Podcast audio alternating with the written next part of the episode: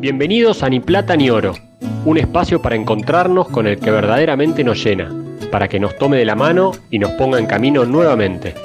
Charlaremos con personas que nos dicen, como Pedro y Juan, no tengo plata ni oro, pero te doy lo que tengo.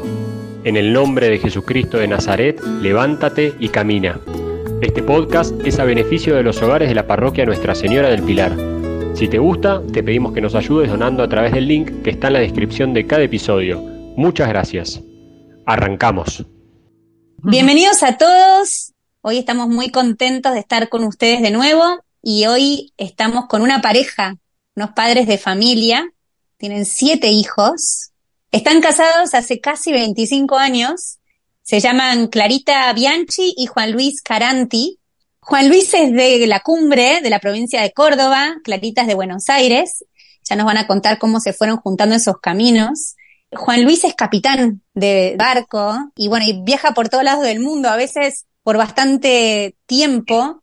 Y Clarita es psicopedagoga, maestra de primaria, ahora está dedicada a los chicos. Y bueno, tienen una linda historia de fe, con mucha sencillez, con muchas idas, venidas y desafíos con los que se han encontrado. Y, y hoy queremos que nos compartan un poco cómo es vivir la fe en una familia, con las circunstancias en las que están, las que tienen, y también cómo hacen cuando están separados, cómo, bueno, un poco de su propia vida. Bienvenidos, chicos. Bienvenidos a los dos. Hola, ¿cómo les va? Muy bien. Bueno, siempre nos gusta conocer un poquito de la historia de cada uno por separado y también cómo se conocieron. Ahora estamos conversando con matrimonios. Si nos quieren contar un poco de su historia de fe y también cómo fue que se, que se encontraron en el camino. Bueno, yo vivo en Buenos Aires, toda la vida viví acá, somos seis hermanos, siempre mi familia, Dios estuvo presente, no solo por ahí rezando, tratando de rezar juntos a la noche, íbamos a misa, recibimos los sacramentos, no solo en eso, sino también como una manera de, encarar la vida, de tratar de, no sé, pensar en los demás, de dar gracias por las cosas que tenemos, de ver a mamá y papá rezar juntos cuando algo se ponía difícil. Y no solo dentro de nuestra familia, sino también lo vemos lo veíamos en nuestros abuelos, en nuestros primos.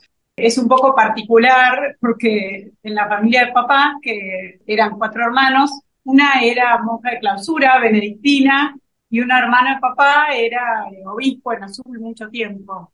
Digamos que la fe no solo venía por las formas, sino también por lo que vivíamos todos los días, ¿no? Y yo siempre, eh, mi familia iba de vacaciones a la cumbre, de donde es Juan Luis, así que en, en los veranos nos veíamos, la casa está justo en Cruchica, que es un pueblito muy, muy chiquitito, hay muy poquitas casas por ahí, que bueno, ahí, de ahí nos conocemos. ¿A qué edad se conoce? Empezaron a conocer desde que nací, porque ahí iban mis abuelos, y Juan Luis también nació ahí, entonces éramos como vecinos en una callecita de tierra perdida entre las montañas. Qué bueno. Ah, juntos de chiquitos. Bueno, yo, yo nací en, ahí en La Falda, en la Sierra de Córdoba, mucha actividad al, al aire libre. Fui a un lindo colegio que era inglés, pero no aprendí nada de inglés. Porque... porque me cuesta bastante, me costaba bastante, mucho me costaba, mucho, así que uh, no soy el mejor orador de ni de inglés ni de español. Bueno, me quedé con mucho deporte, además teníamos caballos, así que vivía recorriendo las sierras a caballo con mi hermano. Bueno, siempre íbamos a misa los domingos, iba yo a un colegio en Los Cocos, en el House, Vida nocturna tampoco había porque parecía el Far West, porque había dos gatos locos. Nosotros que íbamos de vacaciones, ellos y algunos otros lugares. Sí, sí. momento del año llegaban los de las esperábamos, esperábamos con ansias la llegada de las porteñas, ¿viste? en el verano y en julio y en Semana Santa. Así que, bueno, y el colegio que iba era así, ese colegio inglés San Pablo, que donde había muchos descendencia inglesa, era pupilo para ellos, para mí por suerte no, yo volví a casa después del colegio como vida normal, pero para ellos era pupilo. Así que muy lindo, va, me encantó el colegio, lo que hacíamos mucho como buen colegio inglés era deporte, deporte, deporte, rugby y todo eso. Pero yo empecé en la secundaria. Encima que me cuesta aprender el inglés, bueno, siempre estuve en Special English. bueno, del lado de la fe, me acuerdo que íbamos unas monjitas que vivían en, en una iglesia que se llama Santa Teresita. Yo iba ahí a, a catequesis y para llegar ahí íbamos por un sendero, por la montaña, era re lindo ese camino. Y más lindo era que me encantaba la catequesis con esas monjas, eran maravillosos, lo esperaba con ansias para ir porque me divertía el caminito y después me, me divertía también aprender un poco de catequesis. Era chiquito, tenía que yo, primer grado, segundo grado, tercer grado. Imagínense que yo iba al colegio, que serían como desde casa unos tres kilómetros y medio, cuatro, ya estaba en primer grado y me tomaba el colectivo solo.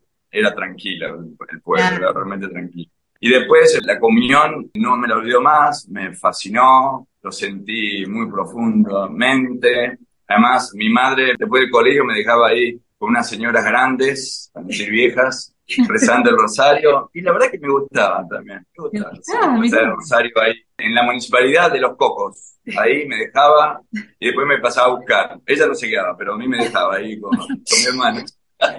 Tendría que hacer las compras, eso era, porque muy piadosa así Mientras hacía las compras te dejaba vos rezando el rosario. Sí, sí, con mi hermana nos dejaba ahí en primaria porque era el mes del rosario, no era todo el año, ¿eh? no era todo el año. Ahí en la municipalidad, en la municipalidad de Los Cocos, una municipalidad chiquita, tiene patiecito con la bandera argentina, con el mástil, y ahí se juntaban las señoras a rezar el rosario. Y me gustaba, me gustaba el rosario con las señoras y tengo un muy buen recuerdo y también mi comunión y ese paseo que hacía desde el House por ese senderito yendo hacia a hacer mi catequesis con la monja de, ahí de Santa Teresita.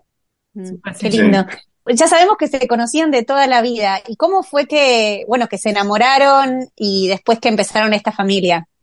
Resulta que la casa de los porteños era Mirasol y yo vivía, y yo vivía en Solidén, que es una casa de que queda unos 40 metros más abajo de la Sierrita.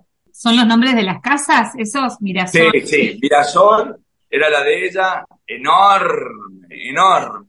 Para, para, para un poquito. no, no, no, no, tanto detalle, que las casas quedan cerca, sí. Después. no se preocupen, que venimos bien. Yo en Solidén no teníamos pileta, entonces me la pasaba todo el verano en la pileta de ellos. O sea, no en la pileta solo de ellos, sino que toda la casa que tenían pileta, yo iba, tocaba y decía, tienen pileta y nos bañamos. Entonces, así fue como yo iba a la pileta y estaba con los hermanos mayores de ella, qué sé yo, y ella estaría jugando por ahí, qué sé yo. Eso fue el inicio de cómo nos conocimos. ¿Cuántos años eh, Cuatro años, lo que pasa que él es más de la edad de mis hermanos. Entonces yo era como la hermanita chiquita, no tenía mucho que ver. Claro, claro. Así que nuestra relación empieza hace mucho. Yo me acuerdo, me acuerdo que ella estaría por ahí jugando. en algún momento apareció. Bueno, ¿y qué, apareció ¿y qué pasó? Sí. Bueno. bueno, después tuvimos una época que salimos, yo pasaba quinto año de colegio y Juan Luis cuando terminó el colegio empezó la escuela naval en Buenos Aires. Entonces, cuando terminan la escuela naval, se van a la Fragata Libertad a dar la vuelta al mundo. Entonces, bueno, ese verano salimos bastante, pero yo estaba terminando el colegio y Juan Luis iba en la Fragata Libertad por un año. Entonces salimos, pero no concretamos nada, digamos. Y pero, después. Pero fue lindo, ¿eh? Fue sí, lindo. Sí, sí, esa salida, la verdad. Nos acordamos y, y yo, me, yo me iba a la Fragata Libertad, entonces. Sí. sí. y después tardamos como casi 10 años más en volver a salir. Después siempre fuimos muy amigos, nos veíamos algunos veranos sí, otros no. Eh, a veces salíamos en Buenos Aires como amigos. Teníamos buena relación, pero bueno, cada uno hizo un poco su historia bueno, después nos volvimos a, a, encontrar y empezamos a salir en serio y nos pusimos de novios y nos casamos y todo. Es como que un poco nos arrepentimos y decimos, la verdad que qué manera de perder el tiempo, ¿no? ¿Cómo no nos enganchamos en ese momento y listo? Pero bueno, así son la vuelta de la vida. Qué lindo. Y después... Yo estuve en la escuela naval y después de la escuela naval estuve bastante en Puerto Verano, en Bahía Blanca, y navegaba bastante en unos transportes navales. Son barcos de carga de la, de la Marina. Y después en unos avisos que hacían muchas tareas diferentes por la Patagonia, como arreglar faros, boyas también, teníamos el botado de Bahía Blanca, pero era todo de la, de la Armada. Después también me embarcaba bastante en esos barcos de guerra que eran corbetas para defender el litoral, que vienen muchas flotas de pesqueros a pescar y evitar que se metan en la zona económica única argentina, ¿no? Pero esas son mis aventuras un poco de la Armada.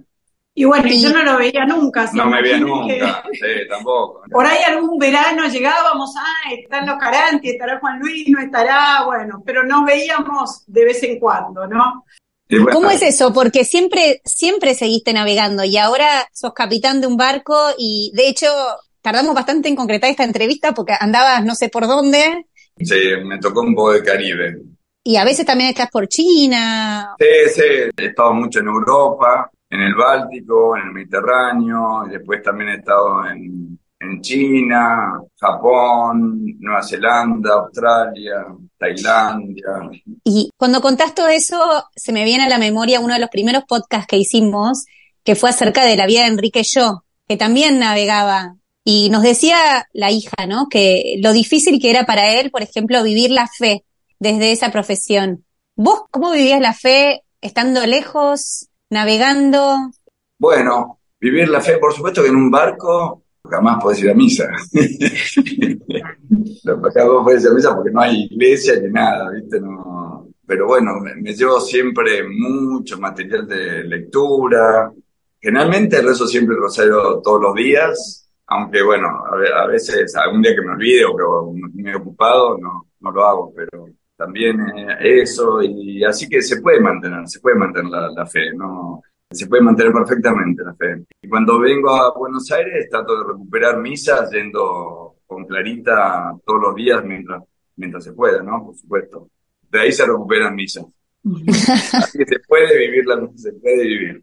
Y hoy en día, eh, quizá más fácil que la época de Enrique Cho, es que también te ayudan mucho los medios, estos que estamos ahora hablando con ustedes. Entonces eh, también puedo ver alguna misa online o muchas charlas de, de obispos como el obispo Munilla o de Cotelo, que es un ídolo haciendo muchos videos, haciendo videos, y, mil otros que están hoy en día online, más después de la pandemia que se han puesto mucho más. Antes no había muchas misas online, no había nada, pero ahora después de la pandemia sí, entonces esa ayuda. Y en general, ¿cuánto tiempo te vas? Y mira, yo hacía periodos muy largos de soltero, y desde que nos casamos con, con yo en realidad no quería hacer esos periodos largos y trabajé por un tiempo en dragas, en, las dragas, lo que hacen mucho construcción, canales. Estaba en una tarea así que pudiese llegar más a casa. Pero después, mi, mi deseo era realmente que yo, una empresa que tenga algo más normal. Así que esta empresa que estoy ahora tiene 10 semanas a bordo y 10 semanas en tierra.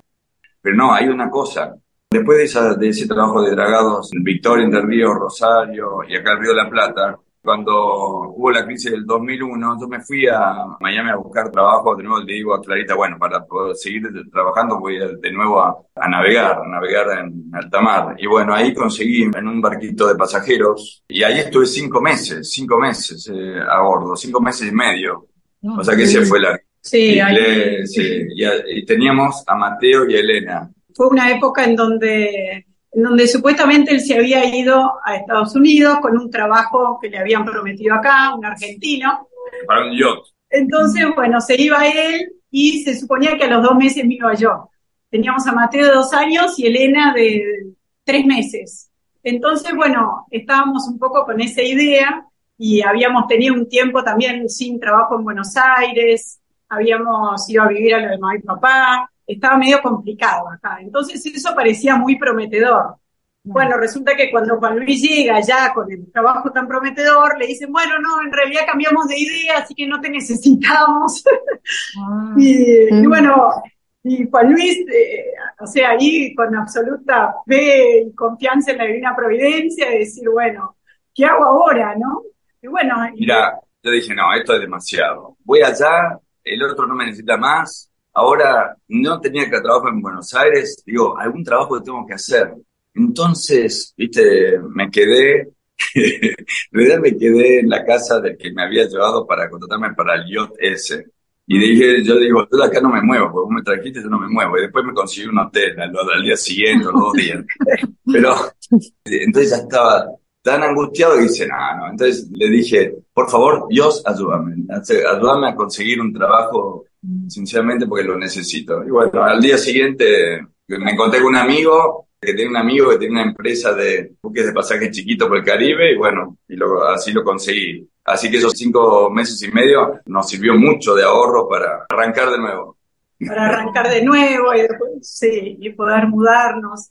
Pero bueno, esa, esa época acá es como que fue bastante dura y además la incertidumbre de, ah, pero no era que se iban afuera, eh, sí, bueno, pero no se dio.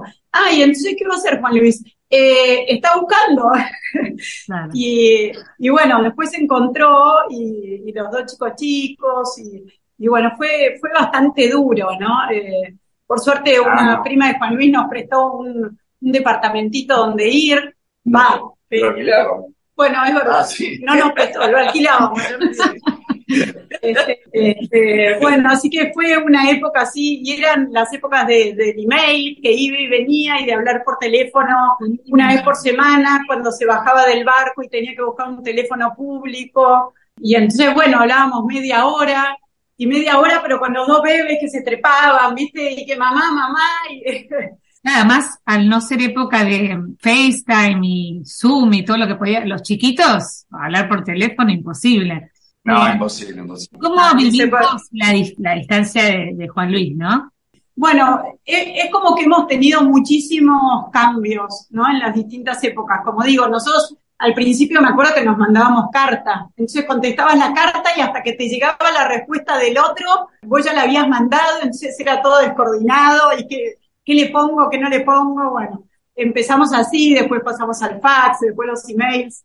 Y ahora es muy fácil, porque ahora la comunicación es espontánea, es diaria, es con todos los chicos, todo el tiempo nos vemos.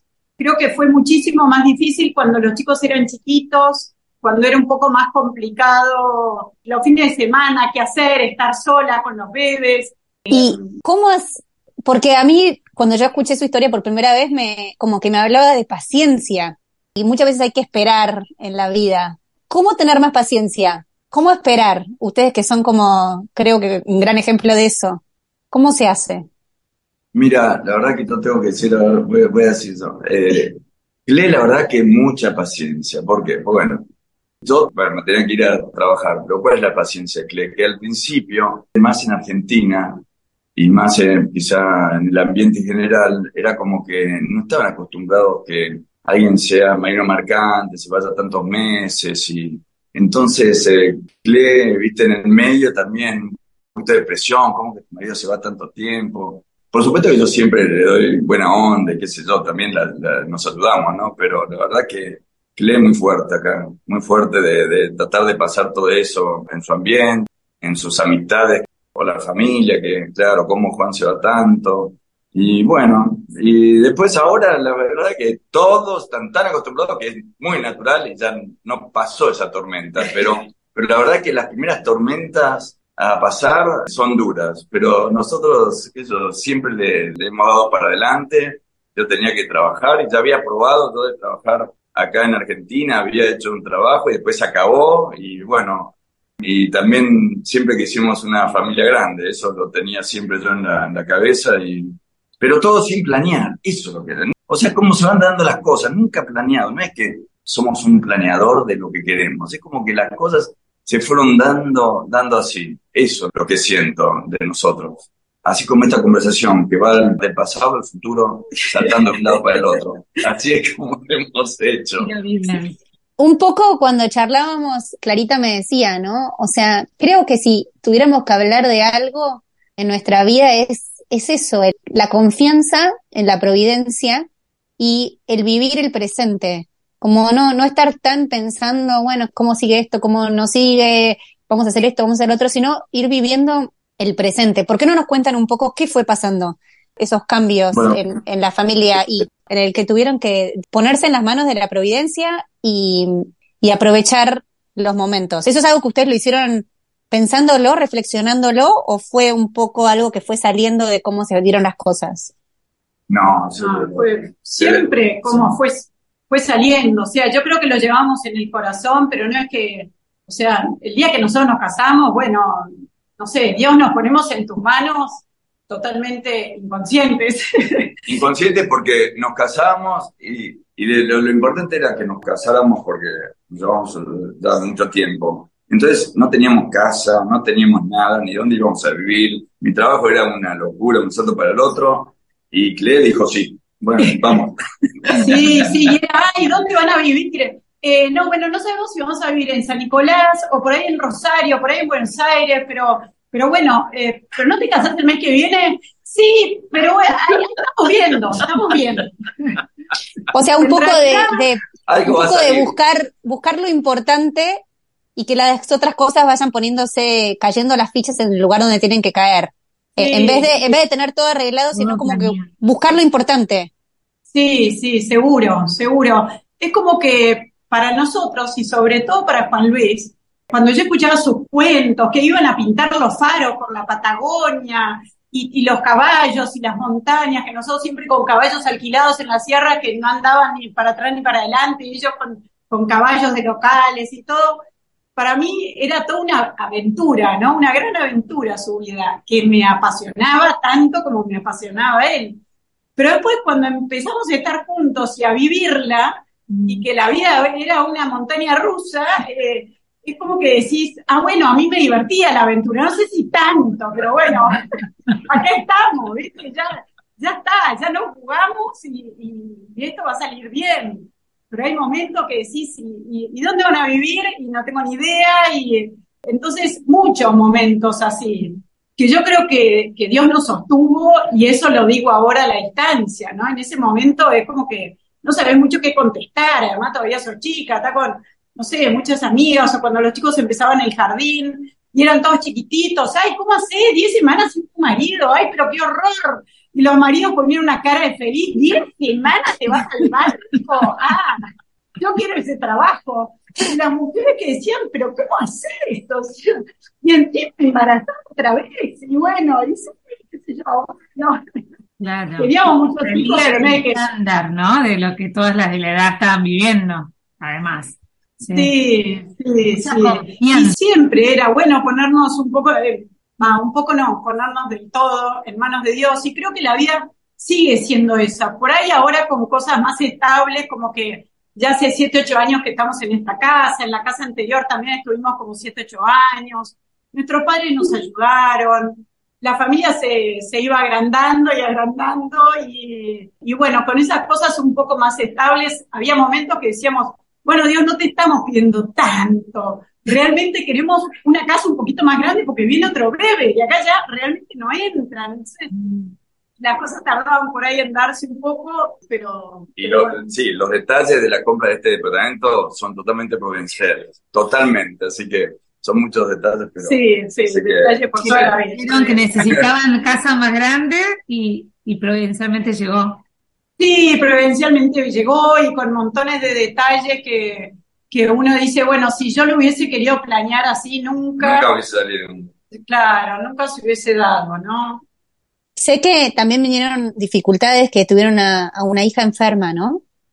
Sí, bueno, Tere, la más chiquita, que ahora tiene siete años, cuando faltaban como diez días para que cumpliera tres años y que Juan Luis acababa de llegar a Buenos Aires, entonces Tere cumple el 11 de diciembre, ¿no?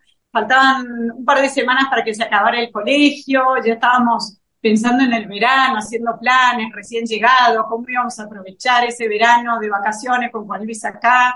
Bueno, se empezó a unos días, de a poquito, a sentirse mal, a estar muy caída, desganada, comiendo poco, y, bueno, con no muy buen color, entonces la llevamos a la guardia y, bueno, le hicieron un análisis de sangre, estaba todo espantoso. Me acuerdo que el médico se iba y después volvía y yo estaba con un librito, ahí estábamos leyendo el librito. Ah, pero qué bien verla tan animada, como diciendo, el análisis de sangre, o sea, esta chica tendría que estar un desastre. Y charlando ahí, miramos el librito y demás. Bueno, y lo que tuvo fue una leucemia, la verdad que fue una prueba eh, bastante grande, ¿no? esa primera internación tuvo bastantes complicaciones. Me acuerdo del día que la llevé a la guardia temprano, era un viernes, dije, la llevo bien tempranito porque hoy tengo de todo para hacer y además también su hermano que está afuera estaba en Buenos Aires, entonces teníamos ya el fin de semana con actividades, dije, voy a la guardia, no sé, un antibiótico y listo. Y de repente la vida, bueno, te cambia completamente y... Nunca más salió a hacer la compra por un tiempo. Se quedó internada y vivió internada con su madre, la Teresita. Así que la compra la hice yo.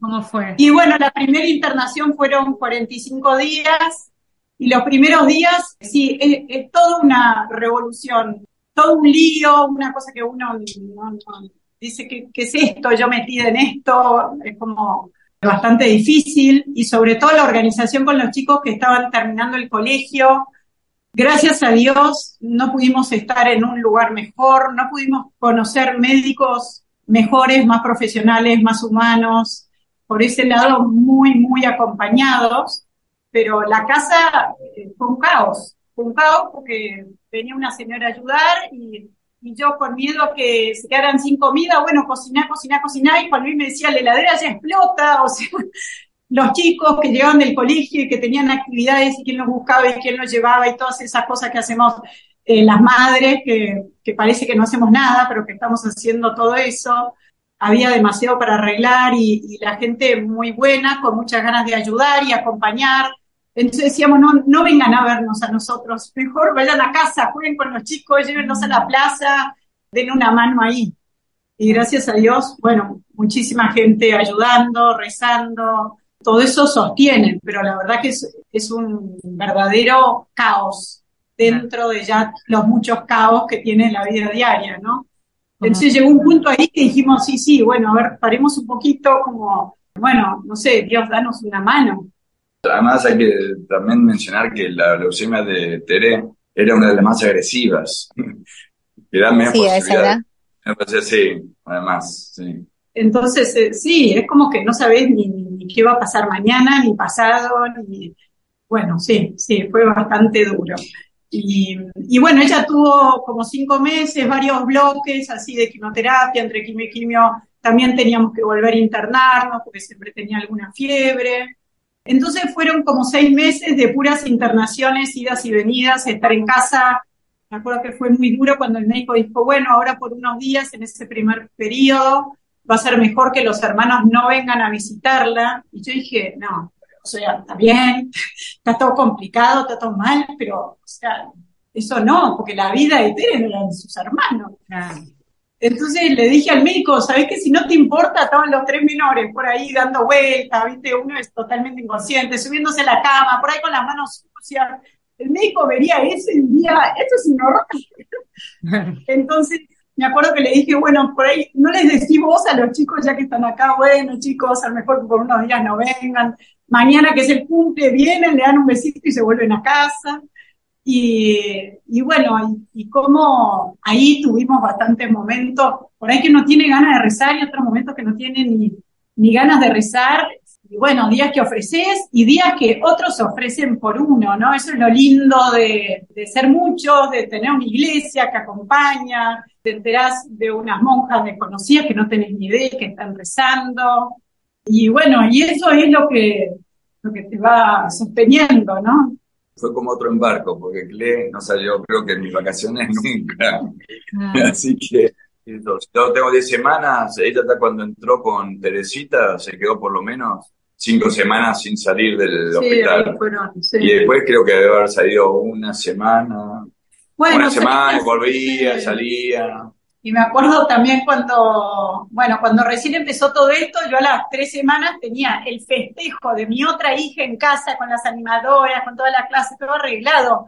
Entonces dije, bueno, suspendo todo típico. Y después dije, no le voy a suspender nada, porque pobre la que le sigue, Istan, que le lleva cuatro años, Encima que nos fuimos, su hermanita menor con la que juega todo el día, se fue la mamá y encima sonamos con el festejo, no. Entonces ahí fue muy lindo el apoyo de la otra mamá con la que festejábamos, y una amiga que, que hizo como de mi lugar y ese día me fui eh, esas dos horas Perdón.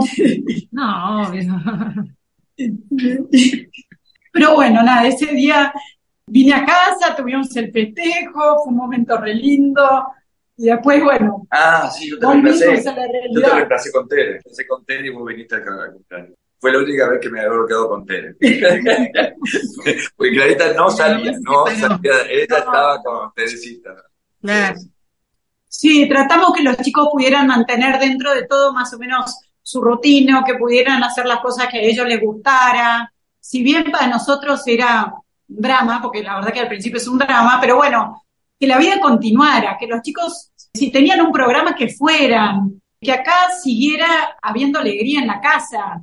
Justamente tratar de hacer más programas, más comprar helado, no sé, más ir a, a la pileta de los primos, y no que, ay, no, que como tienen a, a Tere enferma, entonces, no, no, esto es una tragedia dentro de la vida que tratamos de que siga siendo alegre, ¿no? Qué lindo. Este, y más que ellos no se podían hacer cargo de toda esta situación demasiado, ¿no? Yo, ya lo, lo fueron diciendo, pero si tuvieran que decir cada uno, ¿qué les parece que fue lo que más lo sostuvo en ese momento?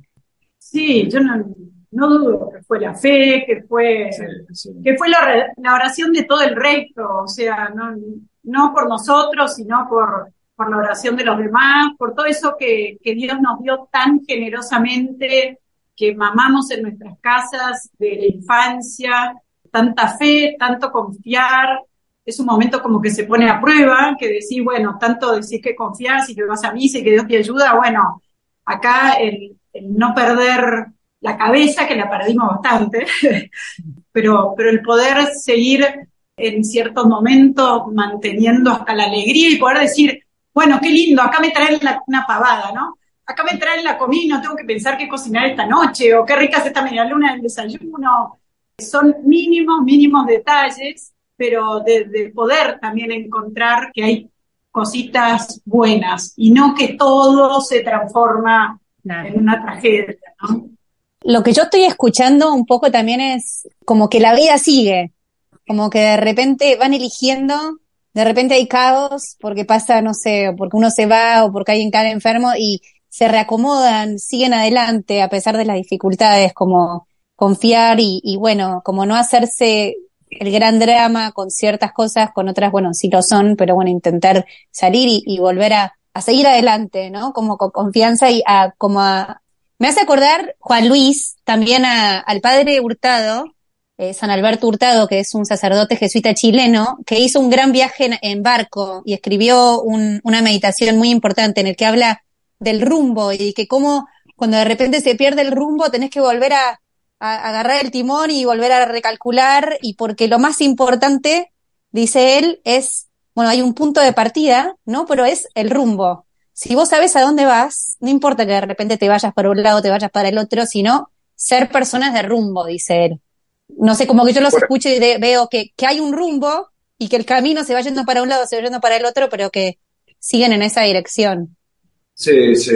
Imagínate que Teresa se había hecho una quimio, una de las que le tocaba, y estaba internada, y yo, podríamos decir que no salí del rumbo porque yo me iba a trabajar de nuevo. Claro, Ante los ojos de los médicos, así, abriendo. Y sí, yo digo, yo tengo que seguir trabajando. Tengo todo, todo un grupo de chicos acá y la casa, y yo tengo que seguir trabajando. Y los médicos se harán cargo con el pesar de irme, ¿no? La verdad que, y, pero Clarita salió dos días antes con Teresita, es como que me vinieron a saludar antes que yo me fuera al barco. Y bueno, fue, sí, durísimo la despedida. sí, sí, fue duro. Y sí, me acuerdo, Sí, muy que dijo, muy bueno- duro, pero no. Cumplí exactamente con los tiempos que me había tocado, con, con toda la fe que Teresita iba a salir adelante. sí, por supuesto que no fue que le dijimos ya la decisión a los médicos, ¿no? Le preguntamos, es medio difícil, ¿no? Porque le tenés que preguntar, ¿te parece que de acá a dos meses y medio como que seguimos en camino? O- es una pregunta media delicada, Nosotros dos ¿no? meses y medio de Porque nuevo. bueno, este, a Juan Luis le toca volver a trabajar y viste que él es... Imagínate la cara de los médicos. Sí, pero bueno, sí. yo creía firmemente que Teresita iba a estar ahí. Sí, ¿Cómo está? ¿Cómo está ahora? Bien, bien. No, bien, bien, sí, Sí, sí. ahora está bien, bien. bien, tiene alguna, algunas cositas de detalle, de, de tanta medicación, tanta cosa, ¿no? Pero y, no, ta- y no, del no, trasplante que tuvo, tuvo trasplante en el Claro. Favaloro. Eso también fue una lindísima historia porque, bueno, los primeros días son todas malas noticias, ¿viste? Viene el médico y dice, no, hoy no me puede tirar otra pálida porque ya con lo que me dijo ayer y antes de ayer, pero bueno, venía otra y otra. Bueno, hay que ir a trasplante y trasplante de médula, yo no tenía ni idea lo que era, o sea, cero ponerme en tema. Bueno, todos nos hacemos a ver si somos compatibles, confiadísimos que con tantos hermanos, algunos, ¿viste? Claro. mamá o el papá. Bueno, chicos, ninguno es compatible. ¿Ninguno de los otros seis era compatible, ni ustedes dos? Tampoco. Entonces, bueno, con la médula es muy especial, ¿no? Entonces ya pasa una base de datos mundial, tema muy interesante que nos pusimos en tema y, y de paso hacemos un poquito de llamado a, a que, a que demos sangre, a que nos anotemos como posibles donantes de médula. Bueno, entonces ahí fue de vuelta. Bueno, Dios, te pedimos por favor que aparezca alguna médula en el mundo que sea, que Compatible sea. Eh, En el mundo, además. O en sea, el mundo, no es como con un corazón o un pulmón, que, que la chica está primera en la lista y si no sos el primero en la lista, no, acá no hay lista, no hay orden de llegada ni nada de eso, sino que, claro. cuando hay compatibilidad, bueno, encima Sí. todos los donantes son, de cualquier parte del mundo, son totalmente voluntarios. Y el que trae la médula es otros voluntarios que se anotan para distribuir esta médula del donante y tienen acceso libre a las aerolíneas aéreas y prioridad, que van con, llevando con- la- llevan- llevando la cajita con la médula o, lo- o el trasplante que sea.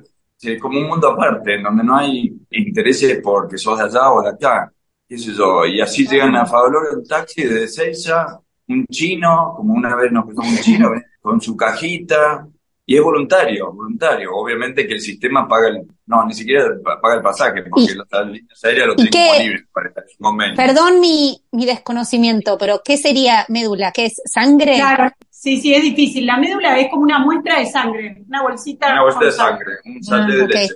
¿Y de dónde vino el donante? ¿De qué parte Bueno, del el mundo? donante de, de Alemania, sí, encima había uno que era polaco, que bueno, que era muy compatible, pensamos que se elegía uno solo, después el médico nos dijo, no, se eligen cinco, porque por ahí el que elegís pasa algo y el que le- el siguiente pasa algo, bueno, estábamos todos ilusionados con el primero, ya faltaba muy poquito, le vuelven a hacer otro análisis, no, estaba anémico, entonces, otra vez, realmente es una historia como de montaña rusa y, y no te queda otra que entregarte a la mano de Dios, o sea, eh, si bien no es muy bueno decirlo, porque nosotros tenemos que confiar siempre, pero me parece que lo que tiene de positivo esta situación es límites de la vida, es que no hay duda que te entregas a Dios, o sea, no hay duda, porque uno está tan ahí que dice, por favor, dame una mano, ¿no? Escapa tanto no de las manos que, mano.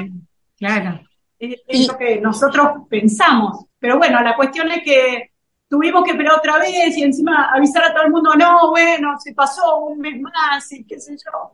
Y bueno, y después por suerte apareció eh, este chico alemán mayor que después de, de más o menos 22 años, no, no sabes quién es, nada, el trasplante se hace, son unos nervios, porque ese día a la mañana, viste, nosotros le preguntamos a las enfermeras, che, ya llegó la médula, ya está, no, no llegué ese mismo día, ay, ese mismo día, viste, y si el avión se atrasa, Claro, tal cual, que no Sí, está todo bien, está todo bien. Bueno, son millones de situaciones en las que realmente te entregás a Dios, a los médicos, a todo. Bueno, llegó finalmente la médula, ya estábamos internados hace una semana en Favaloro, se hizo el trasplante. También esos días que no tiene que haber ningún virus ni nada, justo se agarró tres virus, no sé de dónde, y también bien los médicos, ¿no? Esta es una situación muy delicada y muy complicada. Eh, entonces, de vuelta, ¿no? Y uno no tiene ni idea qué tan grave es que ahí se pesque tres virus. Sabíamos que por todos los bloques de quimio no se podía enfermar ni nada, pero que justo en el trasplante se agarre tres virus cuando la chica estaba resana. Era muy riesgoso. Ah, Entonces la médica nos dijo, miren, ya no hay para pararlo, pero esto tiene muy riesgo. Es como que nos quiso a- a avisar. mm, Y bueno, y dijimos- y con Clarita dijimos, adelante, vaya, hágalo nomás, vamos que va a salir bien. Sí, Y salió bien. O sea que el trasplante encima lo hicieron con más riesgo de lo normal. Exacto, exacto. Porque antes del trasplante se le hacen unas quimios muy fuertes. Pero es como No. que venía a justificar que podía salir muy mal. Pero, pero ya estábamos en camino. Y le digo, no, Le digo, nosotros dos nos miramos y digamos, siga nomás, siga. Está en, en manos de Dios, qué sé yo. No le dijimos eso a la médica, pero no, nosotros nos miramos y digo, bueno, en manos de Dios, es un sentido ya. Y así que le hicieron un trasplante con eso, con ese cuadro de, tenía tos y mocos para un trasplante tan delicado que encima la ponen en un lugar súper aséptico porque no tiene que tener ningún virus y ella tenía estos tres virus. Pero bueno, pero no sé, milagrosamente, como digo, viste, gracias a tanta gente que estaría rezando y también acá un poquito, en ese periodo, principalmente nos hicimos muy amigos, yo con las madres, de otros dos chiquitos que, que conocimos estando internados y también tuvieron que ir a trasplante y bueno, y ellos no pudieron salir adelante, ¿no? Primero, mm. primero falleció uno y con una madre fuimos, me acuerdo, a acompañar a la otra madre en esa situación. Y después a los pocos meses falleció el otro chico. Y en casa siempre rezábamos por los tres y siempre era, fue, fue muy duro, te diría que para toda la familia. Y mismo los chicos decían, ma, yo recé, yo, y uno dice, ¿Y por qué Tere sigue en camino? Y estos dos chicos que por ahí, un chico era hijo único, eh, mm. la madre lo había tenido muy jovencita y con una situación tan delicada del sur, de otra provincia, estaban solos en Buenos Aires, yo en Buenos Aires tenía toda mi familia, tenía un montón de apoyo y ella estaba sola y, y encima Tere sigue adelante y el otro no, y entonces también para todas las veces que rezamos, no, no, no sabemos los caminos de Dios y, y por supuesto que siempre le damos ideas, ¿no? Porque yo digo, bueno, Dios, lo pongo en tus manos, que sea tu, voluntad, pero por favor a Teresita salvala. es como que la oración es un poco así, ¿no?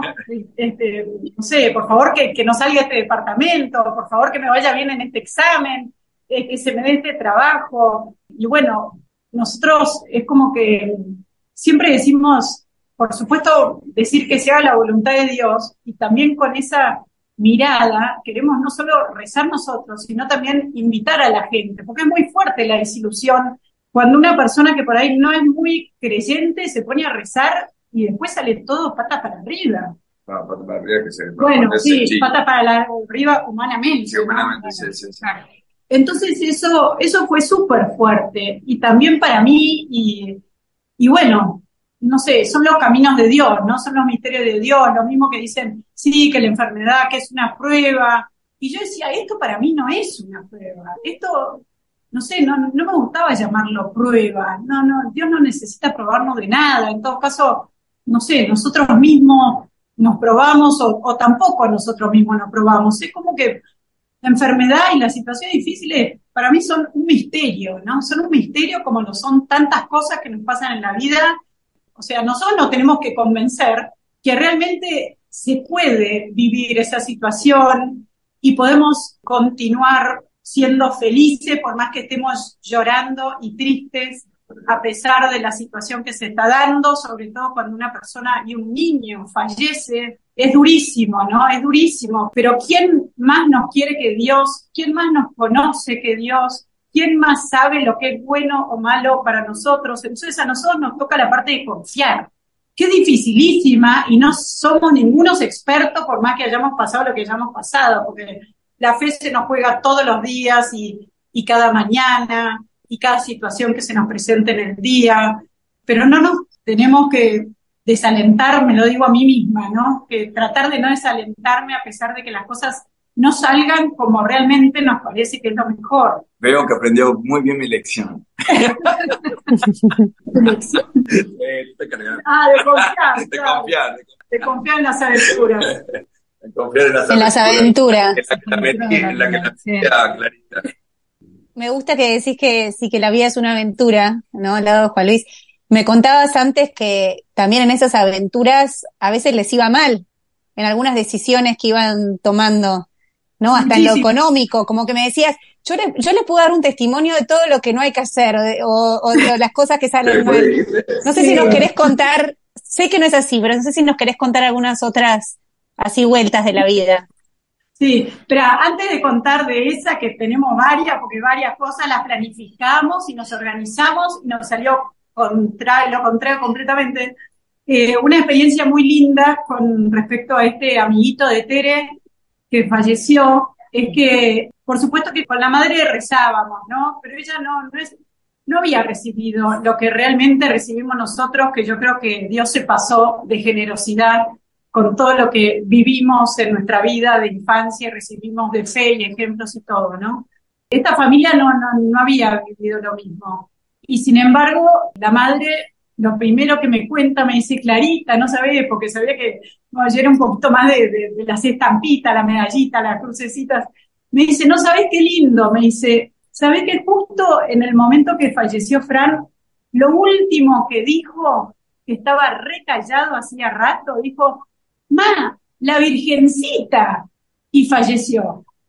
Entonces, nunca dudamos, y creo que la madre tampoco, ¿no? Pero bueno, qué duda hay que fue la, la Virgen misma que lo vino a buscar y se lo llevó directo al cielo. Claro, qué lindo para la mamá, ¿no? Tener esa... Sí, sí, muy lindo, la verdad que muy lindo. Y bueno, no dudo tampoco que ese hijo del cielo le está consultando todos los días a esa mamá, ¿no? Bueno, y volvemos a lo otro. Con tanto viaje de Juan Luis en el barco y demás, un verano dijimos, bueno, este verano nos vamos todos en familia, nos subimos al barco, dale, buenísimo. Planificamos y una de las chicas se enfermó con una cosa mucho menor, con una apendicitis, pero bueno. Sí, bueno, igual. O sea, mucho menor al lado de lo de Tere, ¿no? Esa semana también internada no fue fácil, pero bueno, no, no se dio, ¿no? Ahí planificamos una cosa. Bueno, después también en un momento por, por el trabajo de Juan Luis que hacía con las dragas y y bueno, con unos terrenos y, y, unas cosas nuevas que se estaban haciendo que, que parecían una inversión muy prometedor para, para toda la gente, pero Juan Luis que estaba ahí trabajando con las dragas y rellenando esos terrenos, no, dice, esto es una locura invertir en esto, están baratísimos, pero bueno, no sé si valdrá la pena o no no, no, que nos vamos a meter en eso, que nos vamos a meter en eso. Creo que no hubo terreno que más se haya revalorizado con el pasar de los años. Ah, bueno, en eso, Pero no invirtieron al final, no, no, invirtieron. por, eso, por, eso, lo mejor que puedo hacer es navegar, eso me sale bien. Invertir no, las inversiones no. Las inversiones no. En la parte económica fueron todas nuestras metidas de pata, ¿no? También de tener ahorros, un poquito de ahorro, porque no, nunca habíamos comprado una casa, ¿no? Entonces, bueno, eh, no, mejor guardémoslo en el banco, porque entonces así el día que Ah, el corralito. encontremos una casa. Víctima del corralito, no sé si ustedes lo han escuchado, Pero bueno, ya estábamos listos por comprar, que si compramos, que si no compramos corralito, después nos alcanzaba para el baño nomás. sí, corralito, sí, sí, ese me agarró. También. Pero bueno, siempre es como que por eso nos decimos, bueno, nosotros vivamos el presente y decidamos las cosas como se dan en el momento. Claro, y, eso bien. Y bueno, no planifiquemos mucho, porque cada vez que planificamos no nos va bien. O sea, nos va bárbaro porque las cosas terminan, Dios se las ingenia, no se debe decir, ahí estos dos. las cosas terminan saliendo mejor, ¿no? Pero bueno, es como que a los golpes fuimos aprendiendo que es mejor vivir el presente. Bueno, imagínense que cuando nos casamos, casamos porque era lo más importante, era casarse, una amiga de mi madre dijo, ¿y dónde va a vivir? No sé, bueno, le presto mi departamento. Y nos prestó el departamento. Claro.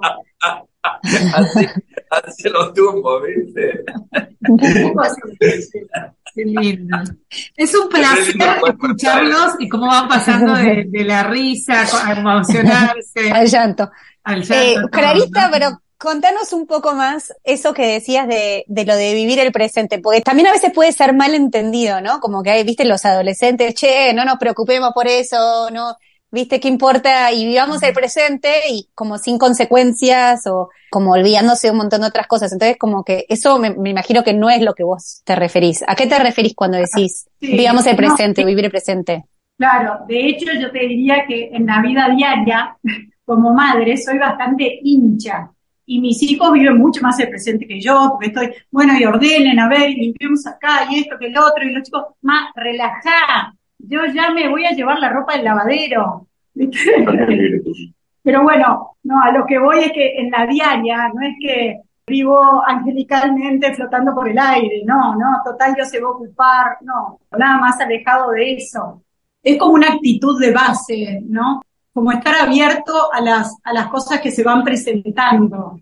Me acuerdo en un momento que de psicopedagoga me había costado bastante encontrar trabajo. Bueno, finalmente tenía un trabajo que estaba encantada, era el primer trabajo de psicopedagoga pago, 100%. Y bueno, y surgió la, la posibilidad esto de casarnos y irnos a vivir entre ríos y decir, bueno, no son mis planes, pero, pero acá seguramente alguna otra cosa también va a salir. Como tratar de, de meternos de lleno y aceptar la realidad que nos toca como que realmente es parte de los planes de Dios, no como que Dios miró para otro lado y, y acá, uy, se le mezclaron los papeles, ¿no? Me encanta. A mí lo que me sale de lo que están diciendo, cuando los escuchaba hablar, lo que me quedaba resonando era como un poco como escuchar la vida, ¿no? Porque a veces como que planeamos y queremos que sea... Y, y, lo que veo en ustedes es como mucho escuchar la vida, escuchar lo que está pasando, ¿no? Y, y para mí eso también es un poco encontrar a Dios en lo que nos está pasando. Y como quizás de lo que hablabas recién, Clarita, de lo de llenar el presente de sentido, ¿no? Por, ahí yo lo veo así, como que llenar el presente de amor. Porque a veces pasa, y me acuerdo ahora del podcast de Monseñor Rossi, que él hablaba un poco, ¿no? De, de los tiempos, y él, y decía, ¿no? Que si uno está siempre mirando para atrás, al pasado, que está la melancolía o la angustia o Viste que hay que entregarle a Dios el pasado. Misericordia, pedirle a Dios misericordia con nuestro pasado. Y después si uno está pensando siempre en el futuro o algo, hay como preocupaciones o los futuribles, decía él, cosas que por ahí no van a pasar. Y entonces uno al final no está donde tiene que estar, que, que es ese presente. Y, no me acuerdo si era él que hablaba de eh, llenar el presente de amor, como estar en el presente y ahí ir viendo, ¿no? Y ahí, bueno, retomar el rumbo, cuando hablábamos de lo de navegación. Y hay una poesía muy linda de Santa Teresita. Ella habla de para amar a Dios solo tenemos el hoy. Claro, no tenemos el pasado, no tenemos el futuro y, y hoy como venga, ¿no? Con, con las dificultades, con las vueltas. Dice, mi vida es un instante, una efímera hora, momento que se va y que huye veloz. Para amarte, Dios mío, en esta pobre tierra no tengo más que un día, solo el día de hoy. Y dice, oh Jesús, yo te amo, a ti tiende mi alma, sé por un solo día mi dulce protección. Ven y reina en mi pecho, ábreme tu sonrisa, nada más que por hoy. ¿Qué me importa que en sombras esté envuelto el futuro? Nada puedo pedirte, Señor, para mañana. Conserva mi alma pura, cúbreme con tu sombra, nada más que por hoy. Si pienso en el mañana me asusta mi inconstancia, siento nacer tristeza, tedio en mi corazón, pero acepto la prueba, acepto el sufrimiento, nada más que por hoy. Bueno, y sigue, ¿no? Sigue, largo, no lo voy a leer todo, pero Claro, que en realidad solo tenemos el, presente, ¿no? Hace poco vi un video del padre Mike Smith, Smith, no sé si lo digo bien, que les recomiendo a todos que escuchen los podcasts que hace, se llama Ascension Press, y hablaba de qué quería decir entregarnos a Dios. Y él decía por ahí, es entregarle el momento, en instante, como que por ahí no le puedo entregar muchas cosas, bueno, le entrego ahora lo que estoy haciendo.